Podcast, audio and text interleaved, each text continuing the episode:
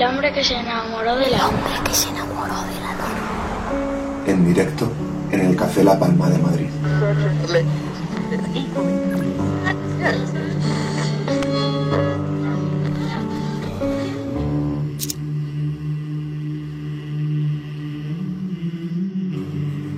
Arranca el bloque central de la edición de esta noche del hombre que se enamoró de la luna, emitiendo desde este rincón maravilloso de Malasaña como es el Café La Palma. Y lo que vamos a hacer es recibir con, con, las mejores de nuestras presencias y aplausos público lunero, porque tenemos aquí a una persona muy importante, porque uno de los medios de comunicación más objetivos y serios y necesarios de nuestros medios de comunicación se halla con nosotros, porque recibimos a Xavi Puig del Mundo Today. Gracias, muchas gracias. Xavi, bienvenido al hombre que se enamoró de la luna. Gracias, estoy acojonado, tío. ¿Por qué? Por dos motivos. Bueno, Uno es que he visto en Twitter que en el Twitter del Café La Palma, eh, con el hashtag hoy tocan, unidad de Bright, Amaral y el mundo todo. Y me cago en la puta, ¿tendré que tocar? No tengo ni puta idea de tocar. O sea, yo me sé algunas de Mecano y de Julio Iglesias, Julio Iglesias más. Y estaba yo pensando, ¿qué vas a hacer, tío?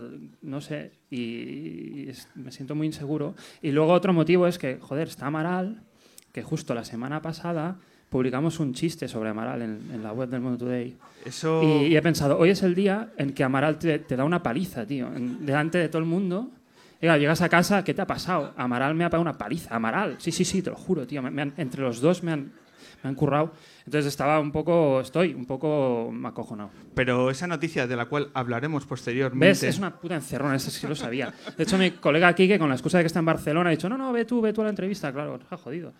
Hoy es el día en que, en que pringo, tío. Bueno, Eh, sí, vamos a hablar de eso, porque yo creo que lo habéis hecho, como sabía que ibais a coincidir con Amaral, ya, qué cabrones. ya dice, vamos a sacar aquí lo que todo el mundo piensa, pero nadie se atreve a decir, que es un poco el, el ángulo de visión de, de El Mundo Today. Luego hablaremos en el tramo final de la entrevista, porque yo creo que era un clamor popular que teníamos que hablar de ese post de, del Mundo Today. Eh, Xavi, este Dime. programa va de, va de parejas, va de The Bright, va de, de Amaral, pero Sí. vienes solo. ¿Dónde está tu compañero? Bueno, lo- he dicho, o sea, mi compañero, con, con la excusa de que vive en Barcelona, pues tenía la excusa perfecta. Eh, Se ha ¿Cómo quedado en casa y me ha tocado a mí venir. ¿Cómo Que vi- Estoy encantado, ¿eh? pero claro, había ciertos... ¿Cómo vivís con la distancia? ¿Cómo, cómo, lo, cómo lo hacéis? ¿Cómo Pues lo muy bien, porque Kike y yo la verdad es que somos como un matrimonio. Nos conocimos en la Facultad de Filosofía hace la tira y hemos llegado a un punto en el que nos compenetramos tanto que uno empieza el chiste y el otro lo termina y, y, en fin, la distancia, la- hombre, no es lo mismo que, que si viviéramos juntos, como en Friends, ¿sabes? Entonces saldrían, estoy convencido que saldrían mucho más chistes, pero llevamos bien la distancia. Tenemos un, un documento en Google Docs que de manera muy original llamamos Nevera. Y ahí tenemos, tenemos ya como más de 5.000 titulares que se han ido acumulando ahí, porque todo lo que hacemos nos parece una mierda, entonces se van acumulando ahí titulares y, y de vez en cuando hacemos un, un Skype y, y así trabajamos. Así trabajáis. Bueno, pues vamos a ir desgranando qué es esta maravilla del Mundo Today que arrancasteis en el año 2009 y que ha dado tanto que hablar y que yo creo que necesita ser mirado con puntos de vista diferentes y, y a ver qué te, qué te parece. Eh, habláis muchas veces de, de referentes en vuestro inicio del, pro- del proyecto y a mí me gustaría hablar de uno de ellos porque he, he capturado un audio de una persona que yo sé que es de, que es un referente para vosotros, que además yo creo que en este audio incluso, incluso os está definiendo. Hablamos de Woody Allen. ¿Conocen este chiste? Eh, Dos señoras de edad están en un hotel de alta montaña. Y dice una, vaya, aquí la comida es realmente terrible. Y contesta la otra, sí, y además las raciones son tan pequeñas. Pues básicamente así es como me parece la vida. Llena de soledad, miseria, sufrimiento, tristeza, y sin embargo se acaba demasiado deprisa. Eh, otro chiste importante para mí es uno que generalmente se le atribuye a Groucho Marx, pero creo que fue Freud quien lo dijo en relación con el subconsciente. Y dice así, en paráfrasis, em, jamás pertenecería a un club que tuviese a alguien como yo de socio. Ese es el chiste clave de mi vida adulta en cuanto a mis relaciones con mujeres. Sí, sí, es un referente, claro. Da cierta rabia porque esto lo decía no sé quién coincidí con no sé quién que decía, qué bien a ver, que, hayáis citado a, referentes que no sean Woody Allen y Monty Python, porque todos los humoristas citan a los mismos. Y es, es verdad que es un tópico decir que, que admiras a Woody Allen, pero bueno, es, es la realidad, es, es verdad. O sea, que, que, yo hemos leído Cuentos sin plumas, eh, bueno, lo hemos devorado. Y, yo recuerdo leer Cuentos sin plumas, plumas y ponerme a escribir inmediatamente después, porque, bueno, pasa, eso pasa. Sí, sí, y claro, me siento identificado, por supuesto, a un nivel muy alejado de donde está Woody Allen, por supuesto, pero, pero sí, es innegable que es un referente. Vosotros os conocéis en la Facultad de Filosofía. Eh, ¿En qué momento? ¿Te, acuerdas eh, el día en el que me acuerdo perfectamente. Mm, los dos éramos como muy empollones. Y Quique siempre se sentaba en la primera fila, el asqueroso. Y llevaba como un peinado, ¿sabes? Eraserhead, la peli de David Lynch, el prota, que va, con, un, peinado como muy, pues así como hacia arriba, ¿no? Y a mí me tapaba, me tapaba la vista de, la pizarra. Y, yo pues me fijé en Quique por este motivo, por, por, el peinado. Me atrajo el peinado. Y luego fue en una, cuando empezamos a hablar fue en una conferencia de Agustín García Calvo, que no sé si os suena, es un, era un filósofo, filólogo, que estaba como una chota, estaba como una chota. Y asistimos a esta conferencia y salimos de allí alucinados con, con las chorradas que habíamos escuchado. Y nos unió el pasmo ante la chorrada de, de, un filósofo. Y de ahí ya no paramos. O sea, em, hicimos, montamos una página web que era la revista espongiforme.com y que era una revista electrónica de filosofía, pero allí lo que hacíamos básicamente era cachondeo y nos reíamos tanto de los profesores que teníamos como de los filósofos. Y bueno, fue una página que al final todo el mundo la conocía en la facultad, luego fuera de la facultad también. Eh, firmábamos los artículos con seudónimo, con lo cual nadie sabía quiénes, quiénes hacíamos la, página. De hecho, yo recuerdo muchas veces estar en la facultad y tener delante gente comentando la página y, diciendo, ¿quiénes serán estos putos locos que hacen esto, no? Y yo allí callado. Porque más nadie sospechaba de nosotros porque éramos unos empollones. O sea, nos faltábamos a una clase, yo pasaba todos mis apuntes a ordenador y dábamos mucho asco. Y, y luego, joder, colgábamos carteles por toda la facultad de de coña. Por ejemplo, había en la facultad una asociación que se llamaba Grupo Cero de, estudios freudianos y nosotros los parodiamos y poníamos masaje vaginal, el jueves día no sé qué, el profesor no sé cuántos, y la gente se descojonaba. Y, claro, nadie sospechaba que, éramos nosotros los que hacíamos este tipo de, de cosas. Llegamos a poner un libro de Teo en la sección de teología de la biblioteca. Y, sí, de hecho hay mucha gente mucha gente que conoce Spongiforme, conoce el mundo today y no sabe que somos los mismos tíos. Y cuando lo descubren dicen, no me jodas, sois los mismos. Sí, sí. Nos pillaron en, aquellos, en aquellos no, días. Y llegamos a hacer locuras, tío. O sea, al profesor de metafísica le metimos un melón en, en, la, en la, silla. Eh, tenía sentido, parece una... Eh, o sea, parece una estupidez, es una estupidez, pero tenía un sentido, porque él empezó hablando de Santo Tomás y acabó hablando de melones. Y bueno, sí, las clases eran, eran una puta locura. Entonces hicimos muchas gamberradas, digamos. Por eso en el trabajo del Mundo Today está mm, muy presente la filosofía y como ejemplo este corte un local gay. Hasta ahora se creía que la caverna de Platón era una alegoría del filósofo griego para explicar que el hombre común vive en las sombras y que le resulta difícil conocer la verdad. Sin embargo, unos historiadores expertos en Platón y en Popper han confirmado que lejos de ser una metáfora, la caverna era una discoteca de ambiente ubicada en Atenas que abría hasta altas horas de la madrugada. Los prisioneros de la caverna, descritos hasta hoy como un símbolo de los hombres que viven de espaldas a la verdad, son gays que no han salido del armario. Por su parte, los guardianes que proyectan sombras en la pared son gogos. Según Platón, el prisionero que logra escapar es el joven atractivo que no tiene miedo a mostrar su sexualidad ni a ser criticado. Y lo que contempla fuera de la caverna no es el sol o la idea de bien, como se creía hasta ahora, sino el arco iris que había en la entrada del local, bajo el letrero. En su obra La República, Platón habla también de una sociedad utópica gobernada por un filósofo reinona. Otra forma de entender la filosofía. Sí, desde luego. Yo creo que tenemos la entrada vetada en la Facultad de Filosofía a estas alturas ya.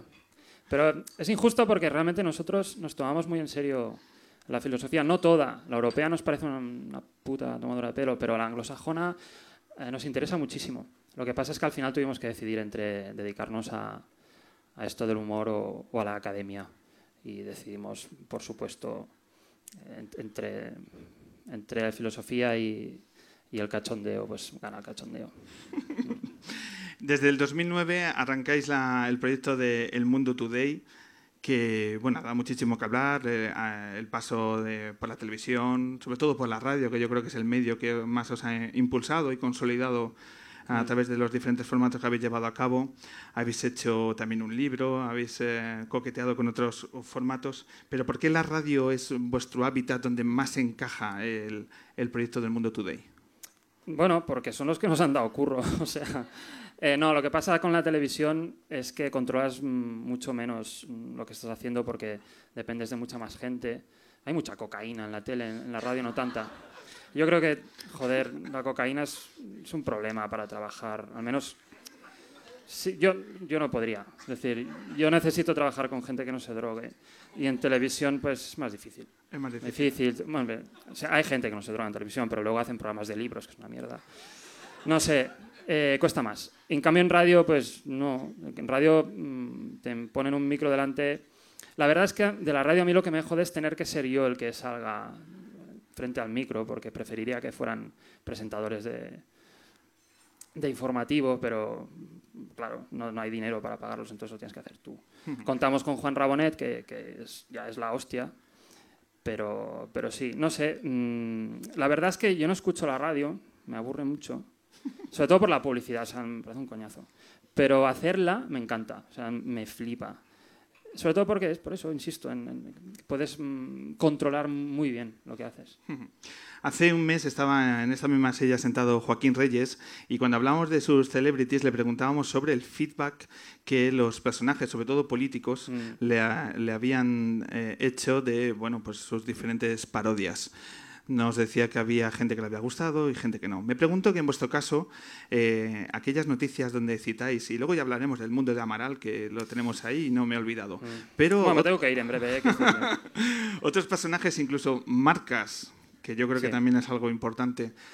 Eh, os, devuelven, imagino que los enfados os llegan rápido, pero los, los halagos también de esas personas a las que citan o los halagos no os llegan.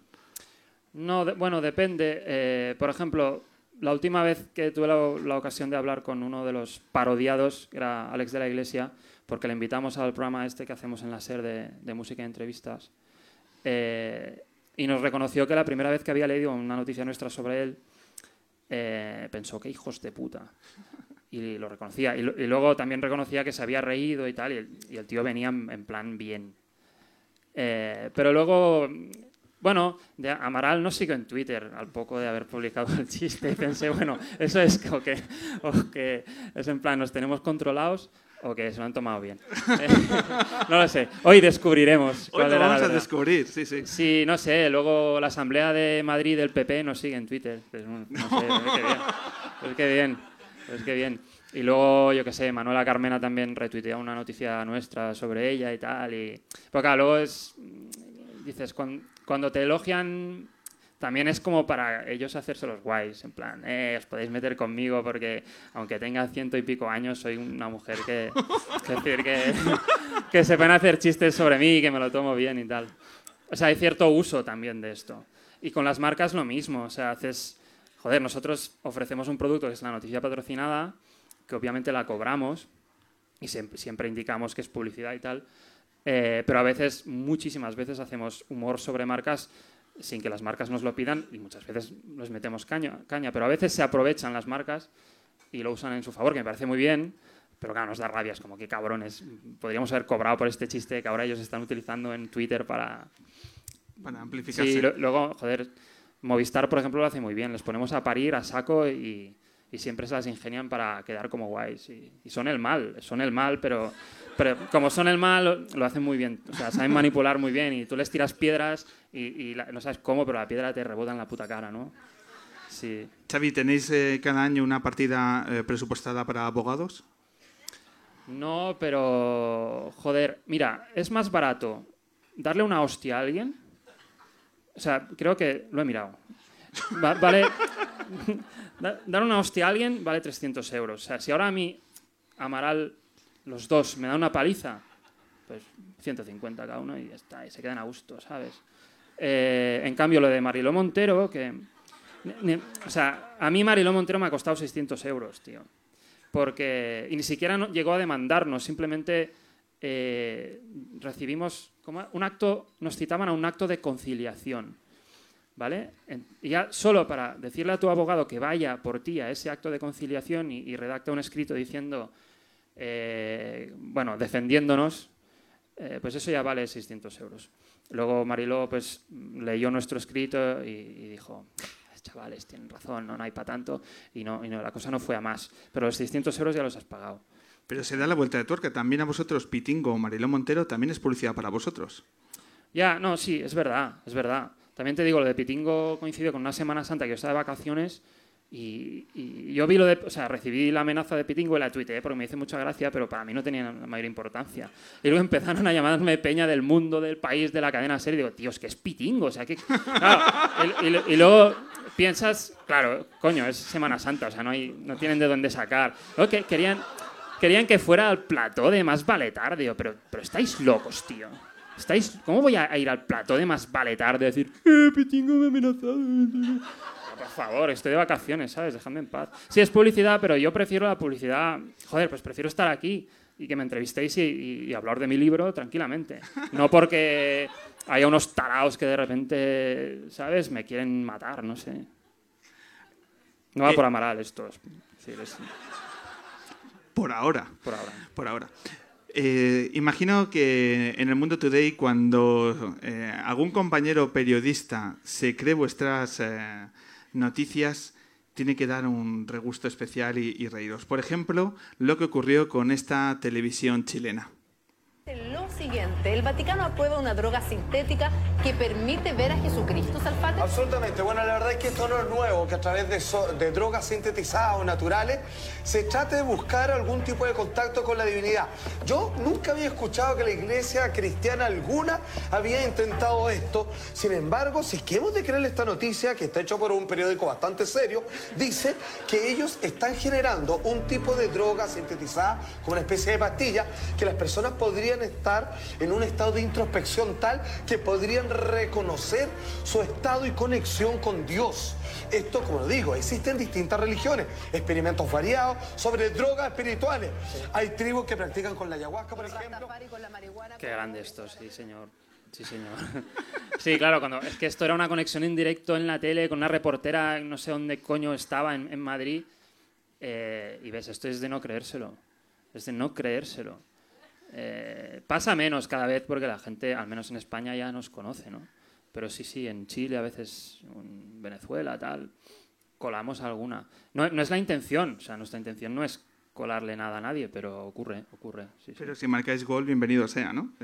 Sí, bueno, sí, claro, claro, sí. Eh, además, es que en el formato, eh, vosotros sois eh, muy rigurosos, en el formato periodístico, puramente periodístico, ¿no? A la, hora de, leer una noticia, de cómo escribís, pues evidentemente puede colar, porque esa seriedad a la hora de escribir en ese formato sois mucho más rigurosos Joder, es que, otros qué medios. Pasa? Que cada vez hay más faltas en el país de ortografía y de, y de. como que no repasan, yo me he dado cuenta. Sí, sí, es cierto. Entonces ya estamos dejando de ser creíbles porque en, porque en nuestros artículos hay menos faltas que en, que en el país o el mundo. Es, claro, yo creo que han eliminado la figura del corrector, que me parece importantísima. Y claro, y la gente no repasa, tío, no entiendo. Es cierto, muchas veces en eh, los propios lectores de los periódicos se quejan al defensor del lector diciendo la cantidad de, de, ratas que Es que clama cielo, en serio, clama cielo. Otro hándicap para vuestro trabajo, eh, estar en España. Un país donde los medios pueden titular cosas como La Santísima Virgen de los Dolores de Archidona recibe la Cruz de Plata de la Guardia Civil por orden del ministro del Interior. Esto, si no se le ocurre al Mundo Today, se le ocurre al ministro del Interior. Es que es muy heavy este país. Os lo ponen difícil para diseccionar su realismo de, la actualidad. Es lo que tiene hacer humor en la Edad Media, ¿no? que, bueno, sí, siempre tienes más contraste es más difícil, sí, sí, lo admito, es, es complicado y, Está ya esa frase hecha de que esto parece del mundo today, eso se dice. Bueno, es una frase hecha y hay varias páginas web que se llaman, se llaman así, es, cierto. Ya es casi una expresión, nos hace ilusión esto, sí. Eh, cuesta competir, cuesta competir, la verdad. Cuando habláis además de que sois el, el, informativo del mañana, mm. ocurren cosas que hace cuatro años eh, escribís y anunciáis cosas que ocurren, y esto es última hora, está ocurriendo esta tarde. Y eso yo creo que la gente que está en La Palma todavía no es consciente, porque lo que el Mundo Today escribió hace cuatro años, Florentino Pérez lo está haciendo justamente ahora. Esta semana hemos sabido que Florentino Pérez ha decidido fichar al Fútbol Club Barcelona para las próximas tres temporadas. El club blanco ha optado por acabar con su bestia negra a golpe de talonario y asegurarse el liderazgo lo antes posible. El propio John Laporta comunicó el pasado lunes a los jugadores, al cuerpo técnico y a la cúpula directiva que a partir de ahora trabajarán a las órdenes de Florentino Pérez. Es fruto de, las necesidades que, tiene cada uno, ¿no? En este sentido, pues eh, tienen unas urgencias, tienen ansiedad y es normal que intenten eh, motivar a, los suyos. La afición, acostumbrada a los fichajes estrella de Florentino Pérez, asume con resignación la fusión de los dos equipos. Bueno, eh, si tiene dinero lo puede gastar con jugadores y, se lo gasta sin ningún tipo de problema, pues bueno, es su dinero. Quiere llegar al, Olimpo del fútbol, al Olimpo del fútbol. quiere ser el que más y también dais primicias, como hace tiempo habéis adelantado, uno de los puntos fundamentales del programa electoral de las próximas elecciones generales del Partido Popular. El Partido Popular ofrece mil euros a cada español a cambio de olvidar el tema de los sobres. ¿Qué le parece este soborno del Partido Popular? A mí me parece bien, pero ¿son mil euros al mes? ¿son? Hombre, es una buena solución, pero que entreguen el dinero en sobres. ¿Esto habrá que declararlo o cómo va? ¿Sobre qué sobre? Yo no me acuerdo ningún sobre, ¿eh? Uy, yo, la memoria patada, vamos. Cada domingo a las tres y media de la tarde, una hora menos. ¿Os ha ocurrido muchas veces que lo que lanzabais de pronto en la realidad lo convierte en real? Sí, y una vez ocurrió literalmente, literalmente. Eh, en, el programa de radio de la SER dimos la noticia de que el Papa había bendecido a los ángeles del infierno, que habían llegado con las Harleys a, a la Santa Sede y el tío escupía en, las motos y no sé qué más. un chiste que no era especialmente bueno, pero bueno, ahí estaba. Y a la semana siguiente, a la semana siguiente, el Papa recibió a unos moteros, te lo juro, en la Santa Sede. O sea, la misma noticia. yo no me lo podía creer. O sea, literalmente, literalmente. Yo creo que uno de los secretos del mundo today es, eh, como las cosas más complicadas, es que aparentemente parezcan sencillas. Y esto no es un trabajo sencillo. Imagino que os genera mucho esfuerzo también el hecho de sacar titulares cada día en el formato radiofónico. Ah, os puede poner un punto de presión, pero imagino que también es un esfuerzo inagotable en el que la mente nunca puede descansar. ¿no? Continuamente miráis la realidad a través, y permiten la expresión, de vuestra tontería. Mm. Sí, mucha gente nos dice, joder, qué envidia, ahí os ganáis la vida diciendo sandeces y tal. Y, y tienen razón, lo que pasa es que efectivamente eh, por ejemplo, mañana tenemos sección en la ventana y tenemos que sacar pues, pues 13, 13 chistes inéditos, nuevos. Y esto lo voy a hacer mañana por la mañana con Quique y yo que sé lo que se nos va a ocurrir. Y además, claro, ya tienes, cada vez me doy cuenta de que somos más exigentes, todo lo que hacemos me parece una mierda y tiramos más cosas. Por eso antes decía que teníamos una nevera con más de 5.000 titulares, pero es por eso, porque nada, ningún titular nos parece suficientemente bueno. Y eso es un problema también. Entonces, sí, a veces estás más relajado y las cosas fluyen más, y, pero como en cualquier otro trabajo, a veces los lunes por la mañana son duros también para nosotros. Y, sí, sí, cuando no se te ocurre nada, hombre, tiras de oficio. Hay estructuras de titular que sabes que, que funcionan y demás, pero sí, bueno, pero es, al mismo tiempo no, no, me voy a quejar porque estoy trabajando en lo que me gusta. ¿Y cuáles son los personajes, marcas, eventos que a vosotros eh, os dan más juego? Va por épocas y a veces no sé a qué obedeces. Hubo una temporada que nos salía en la tira de chistes de bebés, no sé por qué. Eh, otra de robots. A mí me dio por Mecano muy fuerte una temporada. Yo creo que tenemos como más de 15 chistes sobre Mecano. Eh, y soy súper fan de Mecano, ¿eh? pero bueno, igual precisamente por eso. Y al final Kike me dijo, tío, otro chiste Mecano, ¿pero de qué vas? O sea, para allá. Eh, no sé, mm, a ver, luego en la actualidad manda, o sea, con la abdicación de- del rey y todo esto, pues eh, tenías al personaje de, de Don Juan Carlos que, que salía muchas veces, claro, en la actualidad fuerza Bárcenas y todo esto. Luego yo me obsesiono, o sea, me encanta, por ejemplo, imaginarme a Luis de Guindos como un tío súper violento. O sea, co- como o sea, un tío que se le va la olla y, vamos, y te parte la cara de repente porque has dicho algo que no... Y escribimos algunas noticias en, en esa línea. ¿Alguna vez os ha llegado una indirecta eh, insinuando que por allí no vayáis, que no repitáis ese, ese tipo de chiste a ese tipo de persona? No, hombre, a ver, en lo que es la web, mm, al no tener nosotros jefes, pues raramente nadie nos lanzará indirectas. La manera de lanzar una indirecta es que te escriban los abogados de una marca o de y te amenacen, ¿no? Sí, pero entiéndeme, por Pero- ejemplo, de la Casa Real o del No, no, gobierno, en algún momento de una forma indirecta, oye, mira, chicos, mejor o eh, cuando... Que va, que va. No, hombre, yo no creo que la Casa Real lance indirectas. O sea... Recibo un mail de Felipe VI. Oye, compañero, he leído- No, el artículo está bien, ¿eh? Pero tal... No, que va, o sea... Supongo que directamente ah, te parten las piernas. No sé, estamos hablando de la Casa Real, ¿no? No se anda con medias tintas. No, hombre, a ver, trabajando para... Cuando hemos trabajado para la cadena SER, por ejemplo, o para Antena 3, pues no voy a negar que, que ellos viven sometidos a, a otras presiones Claro. y sabes, al fin y al cabo son clientes, ¿no? O sea, si trabajas para Antena 3 y ellos eh, pues tienen una relación complicada con ciertas empresas o personalidades del mundo de la política, pues si empiezas a, meterte con Soraya Santa, María en Antena 3, eres gilipollas, porque es que te van a llamar de contenidos y te van a decir, mm, esta pieza no va a entrar, porque no es que, porque es que no. Y como es tu cliente, pues yo creo que vas- tienes que velar por sus intereses que por algo te está pagando. Y eso ocurre, ¿eh? Pero en lo que es la web, no, tenemos esa suerte, la verdad.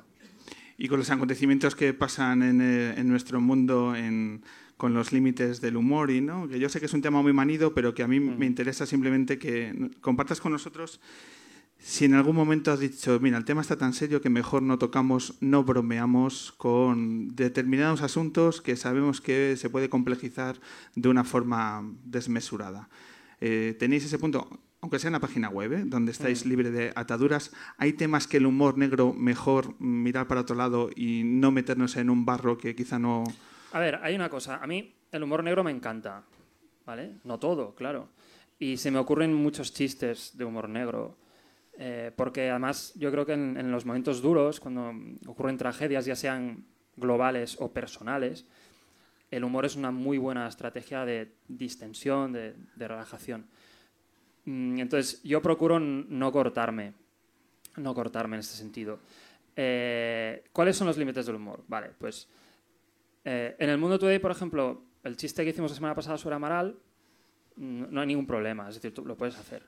Ahora, si, si estás frente a Amaral y haces el chiste, pues coño, igual ellos pueden considerar que es una falta de respeto que hagas un chiste sobre ellos estando ellos delante. Es como, joder, no sé. Es decir, que depende del contexto.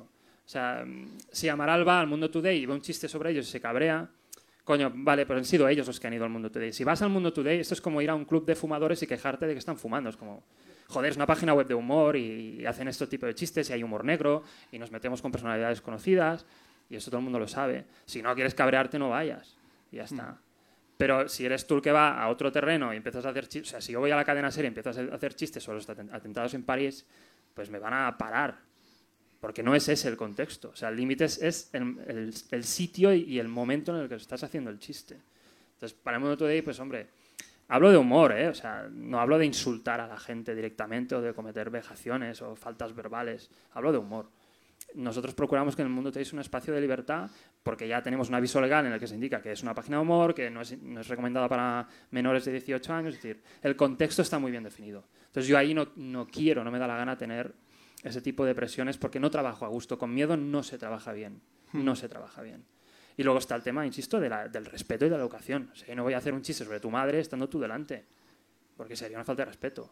O sea, sentido común, en definitiva. También es muy importante la capacidad crítica que se lee en los titulares, en las noticias de El Mundo Today. que yo creo que está impregnado en la gran mayoría de ellos y el que sepa leer entre líneas y no entre líneas, porque muchas veces son muy evidentes, eh, yo creo que es plausible. Y sirva este ejemplo.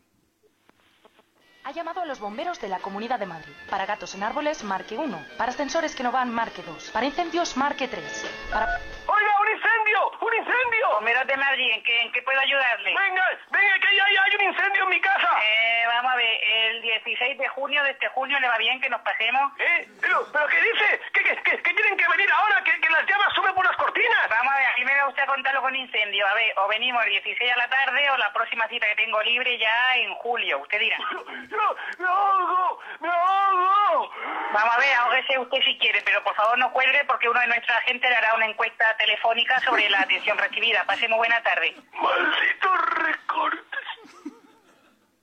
Qué idiotas somos. Es que, joder, ya no me acordaba de esto y lo escucho y digo, madre mía. Pero bueno, sí, sí, claro. Eh, claro, la, la actualidad tiñe muchos de los chistes, es, es inevitable. Eh, igual que te decía antes que procuramos que el tema este de los límites del humor no nos condicione en nuestro día a día, yo tam- también procuro que no forzarme a, a que cualquier, a que todos los chistes tengan un comentario editorial. O sea, además yo he visto trabajando en televisión y demás eh, cómo a veces es, tenemos que sacar un chiste sobre Esperanza Aguirre, venga, todos a pensar, ¿no? Estas cosas se hacen. Hostia, si se hace. De hecho, lo, lo primero que se hace cuando trabajas en un programa de humor en tele es, o sea, tienes que aprender a hacer chistes de actualidad porque es, es lo que funciona y es lo que te piden. Y, y yo empe- cuando empezamos en Modo Today, yo, eso ha cambiado porque, bueno, la actualidad al final es que es, tan mm, jugosa, pero yo me, propuse no hacer humor de actualidad. Mi, idea era, quiero escribir chistes que pueda leer dentro de cuatro años y no hayan perdido vigencia. Eh, y al final hemos acabado haciendo chistes de actualidad, pero porque se nos ocurren. O sea, si se te ocurre y te hace gracia, guay. Pero yo no me voy a sentar a pensar un chiste sobre los recortes y a ver qué me sale. No voy a- Es el proceso inverso. Pero es verdad que mucha gente trabaja justo al revés. O sea, primero sale el comentario editorial y luego elaboran el chiste. Esto a mí me parece... Hostia, es que luego los chistes son una mierda, ¿eh? O sea, si, si trabajas así, hostia, no, no es lo mismo y se nota, ¿eh? El resultado es diferente. Joder, vamos. Yo, yo, yo he tenido que hacer eso y, lo paso mal. Luego, claro, no- como no firmas tú los chistes, es como "Ah, que los lea el presentador y ya está, pero joder, se pasa mal. Vamos a hablar de ese programa musical que lleváis eh, un- unos meses haciendo con un buen amigo también del programa, con Soel López. Sí, señor. Que le habéis metido ahí en, el, en un fregado importante. No, no, no es mi culpa, ¿eh? O sea, a mí, yo no quería hacer este programa. Ahí va. lo digo ahora. No, porque, joder, mm, eh, nosotros estábamos como medio negociando un programa con la SER de est- estos programas de humor que hacen que se llama No My LOL, Sí. que es un programa cada día de humor y tal. Y la SER quería que, nos- que el Mundo Today tu- tuviese un No My LOL de media hora. Y estábamos ahí como hablando, había muy poca pasta y, joder, nos daba un poco de, bueno, va, sí, pero lo hacemos por esta pasta, pero mm, hacemos lo que nos dé la puta gana. Sí, sí, sí, tal, tal. Y en medio de la medio negociación aparece el, patrocinador, aparece Estrella Galicia, que estaba muy interesada en, en hacer un programa de música y humor en, en este contexto. Entonces nos dijeron, tenéis que ser vosotros, que hagáis esto. Y... Pero claro, nos cambió todo. O sea, el, programa que nosotros queríamos hacer no tenía nada que ver con la música, claro. Y no, y encima música indie, no sé, música indie, no tengo ni puta idea de música indie. Con Joel López, ¿quién? ¿Con quién? ¿Qué, qué, qué, qué, qué- ladras? ¿Qué dices? Y, y al final estuvimos valorándolo y yo, yo no quería hacerlo porque, mm, hostia, me da miedo meterme en, en- en terrenos que no controlo. Pero luego Quique me dijo, hostia, pero es que está guay que salgamos de nuestra zona de confort y a mí me da pereza lo de buenas noches, bienvenidos a este... pro-". Uf, joder, no, yo, no quiero hacer esto de buenas noches, bienvenidos a este programa hoy, no sé qué. Y al final lo hemos hecho y al final nos estamos pasando súper bien y además nos, nos ha forzado a trabajar sin un guion cerrado porque lo que hacíamos antes en la radio era, era teatro, o sea, eran sketches escritos y leíamos el guion tal cual. Y ese ejercicio está muy bien. Encima, eh, conocimos a Joel López y había miedo por las dos partes, o sea, nosotros estábamos un poco acojonados en plan, ¿y si es un gilipollas? ¿Qué pasa? O sea, tienes que presentar un programa de música con un imbécil al lado y, y él estaba igual, en plan, estos tíos igual son unos imbéciles. La Y- primera reunión, bien, ¿no? Con el- la prim- no, no.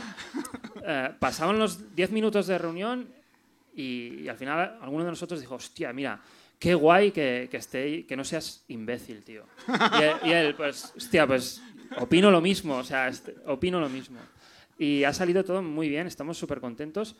Eh, De hecho, mm, yo reconozco que he estado viniendo de incógnito entre el público a vuestro programa con una gabardina eh, para coger ideas, porque, joder, hacéis lo mismo, o sea, entrevistas, música, y, y tengo el miedo de que se me acaben las ideas a la hora de entrevistar a músicos y ya no sé qué coño preguntarles. Eso suele pasar, sí, eso suele eh, Me he fijado, me- yo te- he venido con una libreta, he visto que usabas expresiones como música redonda, guau, esto me ha molado, música redonda. Pero el próximo programa, voy a decir, venga quien venga, me da igual, voy a decir, eh, música redonda. Yo todavía no he sacado un titular de que la cantante empieza a contar que eh, en sus sueños aparece desnuda corriendo sí, por, sí. El, por el metro como Cristina Rosenbinge a vosotros.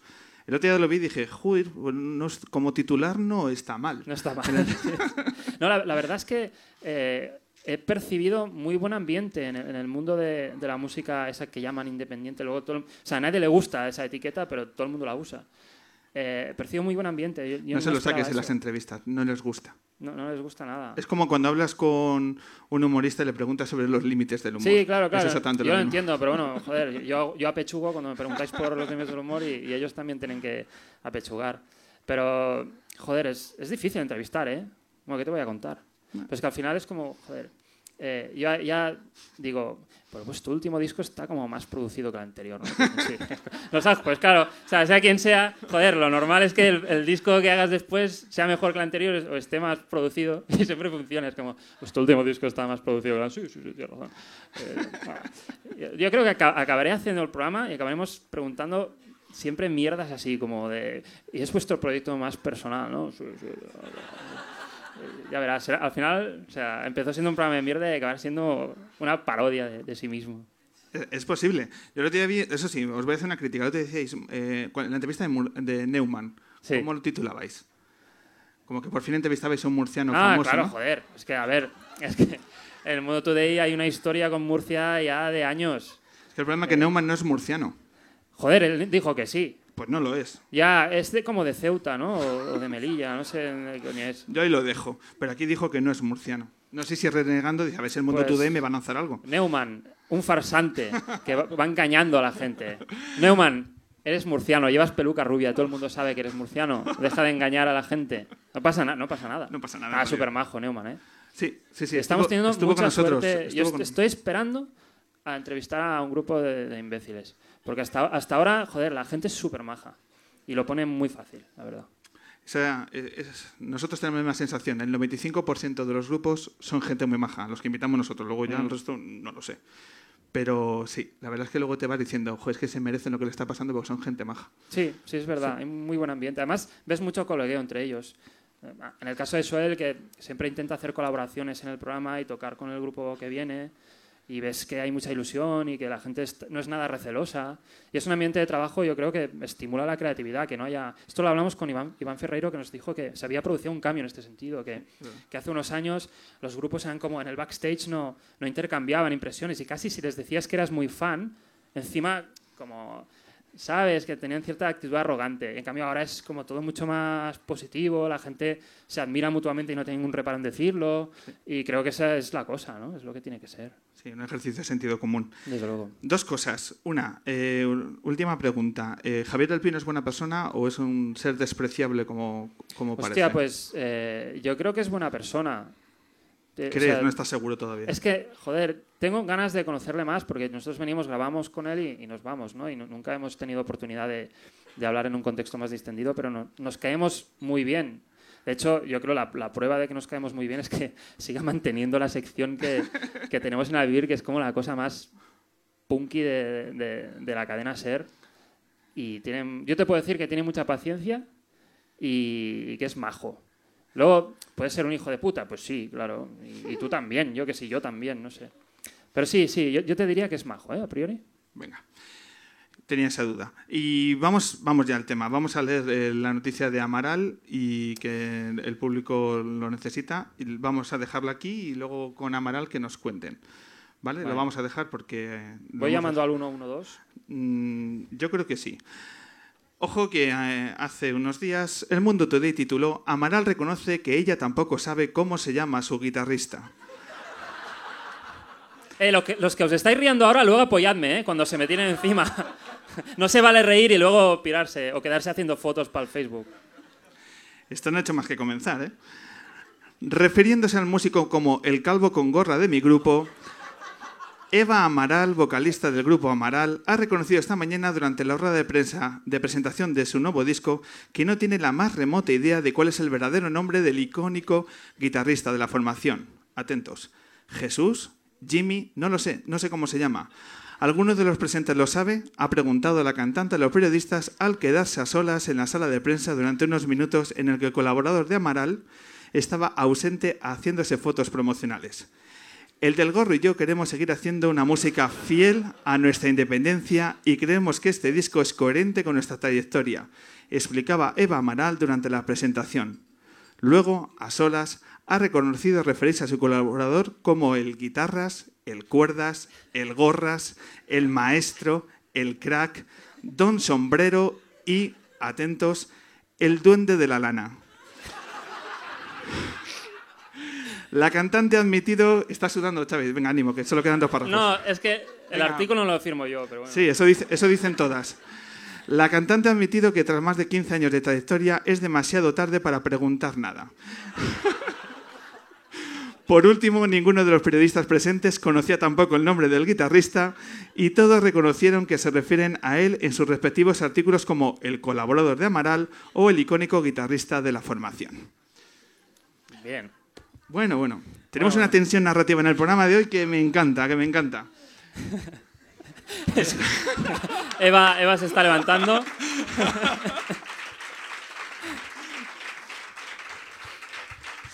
Debo decir que no somos los primeros que hacemos un chiste relacionado con este tema. Eso no vale, el y tú más no vale. No, no, no, es que tenemos a un buen amigo que se llama Alberto González, más conocido como querido Antonio, que hizo una viñeta que más o menos trataba este tema. Y luego, después de hacer esta viñeta, Amaral le encargó un videoclip. Entonces, como Alberto nos dijo, tíos, meteos con ellos porque os van a encargar un videoclip. Y yo, "Bueno, puta madre". y era, ahora a esperar. A ver, a ver. Nada, nada malo puede pasar. Claro, nada malo puede pasar. Igual te dan una paliza y luego te encargan un videoclip para mañana. Bueno, pues simplemente ya podéis estar llamando a vuestro abogado a partir de mañana y, y nada más, seguir haciendo vuestro trabajo igual de bien. Yo que tú escucharía la, la entrevista a Amaral Sí, sí, ya, ya. y a tu pareja y a ti, eh, enhorabuena por el trabajo, por esa mala leche tan bien dirigida que es tan necesaria eh, cada mañana, cada día de- del Mundo Today que nos regala. Gracias y aprovecho para despedirme de todos nuestros lectores. Si, por lo- si pasa algo que nunca se sabe y mañana no puedo escribir mi artículo diario. Muchas gracias al Mundo Today, Xavier A vosotros.